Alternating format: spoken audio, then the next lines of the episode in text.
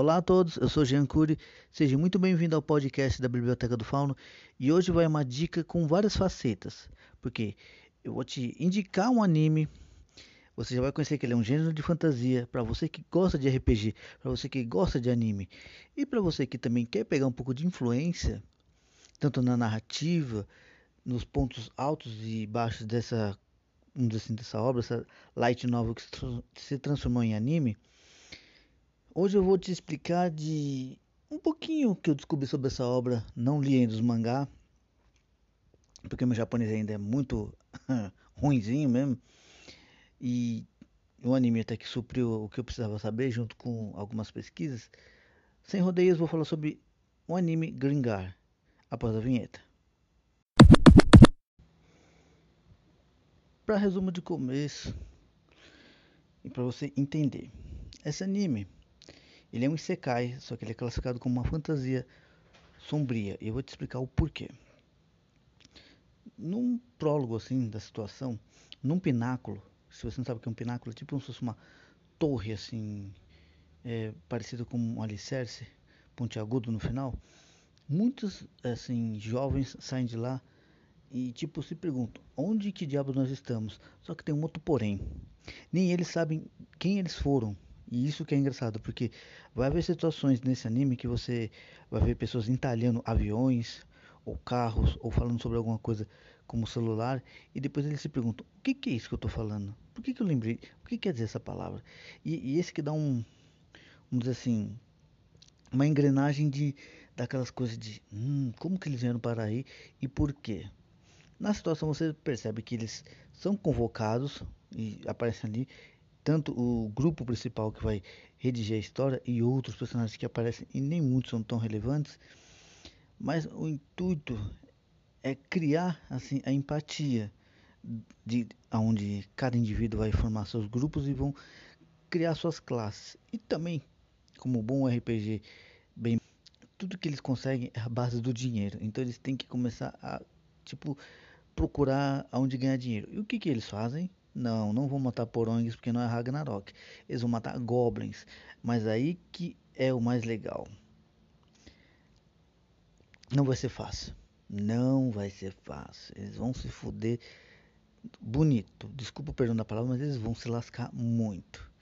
E eu vou explicar a formação do grupo, para depois eu explicar as situações de como que eles vão ter os seus baixos quase na fossa, para depois eles começarem a ver uma luzinha no final do túnel. Vamos lá. Para você que gosta de RPG, gosta de animes no gênero de fantasia, olha o que mais legal. Esse grupo é formado por seis membros, onde o líder é um sacerdote ou considerado clérigo que tem poder de cura, mas o mais legal, ele usa um bastão que é tipo mais ou menos como uma, uma lança assim, média ou até que se retrai e tipo, ele bate com isso daí também. Eu acho isso muito louco. Ele não é só um cara que cura, ele parte pra pancada também.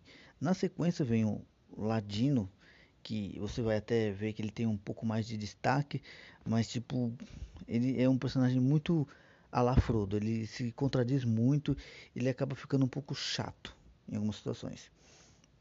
Na sequência vem a Ranger, que tipo é a minha personagem até que mais assim favorita, porque ela é tão humana como qualquer outro personagem que você vai se sentir uma empatia grande. Mas nisso decorrente você vai gostando dela. A próxima, não sei se é uma maga ou uma bruxa, mas ela tem um estilo de bruxa, mas tem uns poderes de magia muito poderosos para uma bruxa. Mas então eu coloco ela como um Warlock, que seria mais ou menos a junção de um mago com um bruxo de poderes fodidos. Só que ela é um personagem retraído, ela é mais assim, quietinha. Ela é tipo aquele personagemzinho kawaii, sabe? Aquela coisinha fofa e muito bonitinha. O background design dela foi feito por um tarado punheteiro, diga-se de passagem. Mas esqueça essa parte.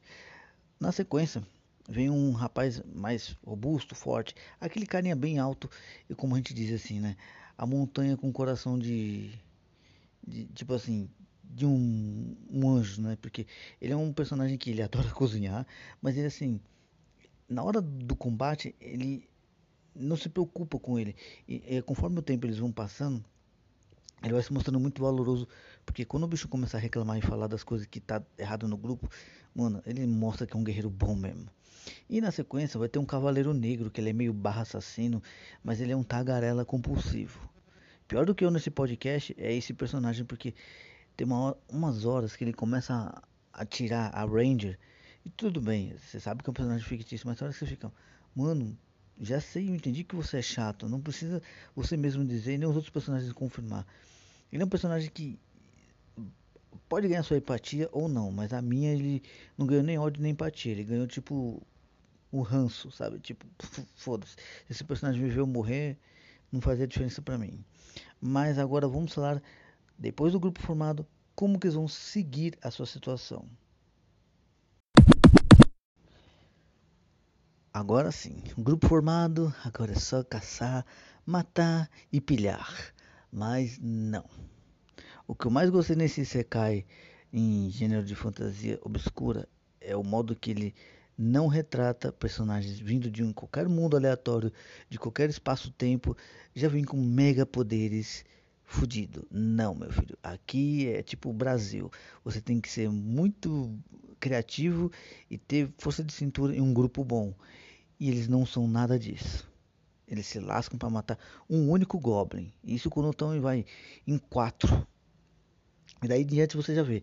Meu Deus, eles são piores do que eu jogando RPG a primeira aventura. Mas são mesmo, são ruins. Ruinzinhos que só. Meu Deus do céu. Tudo bem, até eu entendo. Matar uma criatura que seja viva é complicado, mas assim, você vê em quatro, você sabendo que você tem que, tipo, matar ou morrer, meu. É uma questão de instinto. Mas, é claro, é uma ficção.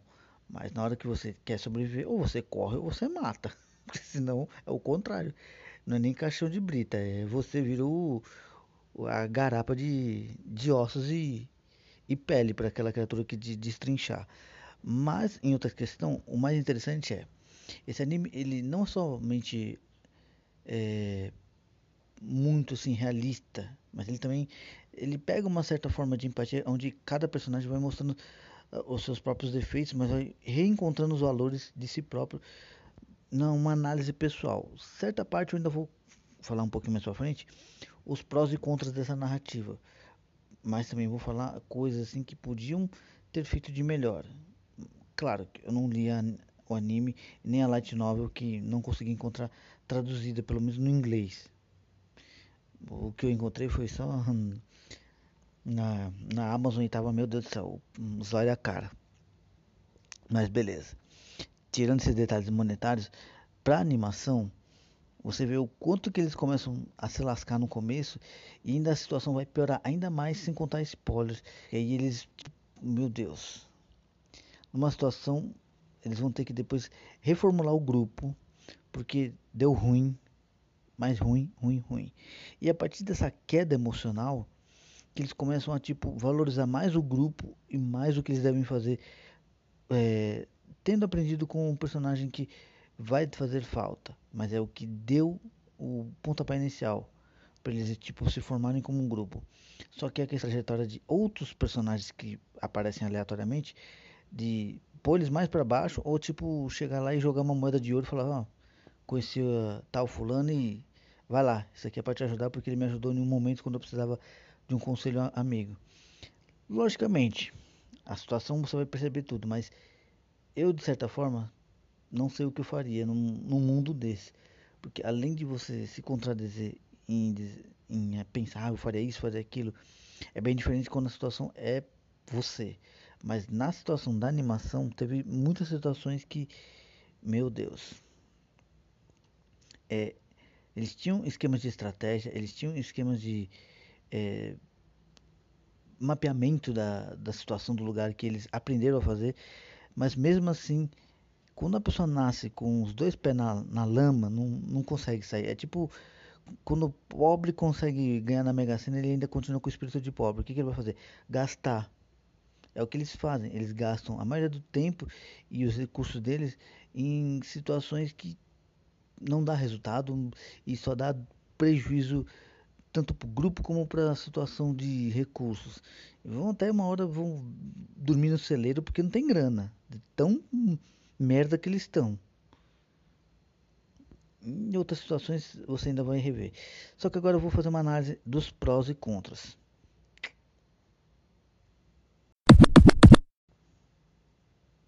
Agora eu vou fazer uma análise técnica que de certa, de certa forma eu vou te recomendar ele, mas eu já vou dizer de bate pronto o que você vai ter que encarar para depois você não ficar me xingando e me orelha esquerda ficar queimando quando estiver dormindo ou fazendo qualquer outra coisa. Após esse podcast você ouvir tudinho, você vai estar ciente do que você vai estar se preparando para assistir. Mas se você já conhece, também deixe seu feedback sua opinião. Mas vamos lá. Gringa, ele é um anime assim muito arrastado na sua história do primeiro ao quarto capítulo. Por causa de quê? É muito mais do mesmo. Tem situações que eles começam a conversar lá na cidadezinha onde eles ficam lá e tipo fica maçante, porque tipo são coisas que não criam elos de empatia entre os personagens e não demonstra nenhuma progressão. É quase como fazer uma novelinha que é água com açúcar e mais do mesmo. Mas em contra engata a aventura, puta, cara, aí você vê o que faltava mesmo. É tipo os personagens se lascar mesmo, ficar lá com a cara na, na lama para depois se erguer. Em contrapartida, tirando esses defeitos do primeiro ao quarto capítulo, a direção artística de, assim, de efeitos sonoros, de toda aquela parte técnica é impecável, muito impecável. Por mais que o anime ainda seja velhinho, ele é maravilhoso. É um anime muito bom, assim, no seu conceito visual. O único contra que eu vou dizer para vocês é que talvez nunca terá segunda temporada. Porque, querendo ou não, esse anime você tem que assistir para você avaliar ele por si. Mas ele não terá uma segunda temporada porque ele não vendeu o que ele fez de investimento. E nem sequer criou uma progressão de é, venda para o seu próprio light novel ou para o mangá. E é uma pena, porque é um anime muito bem feito.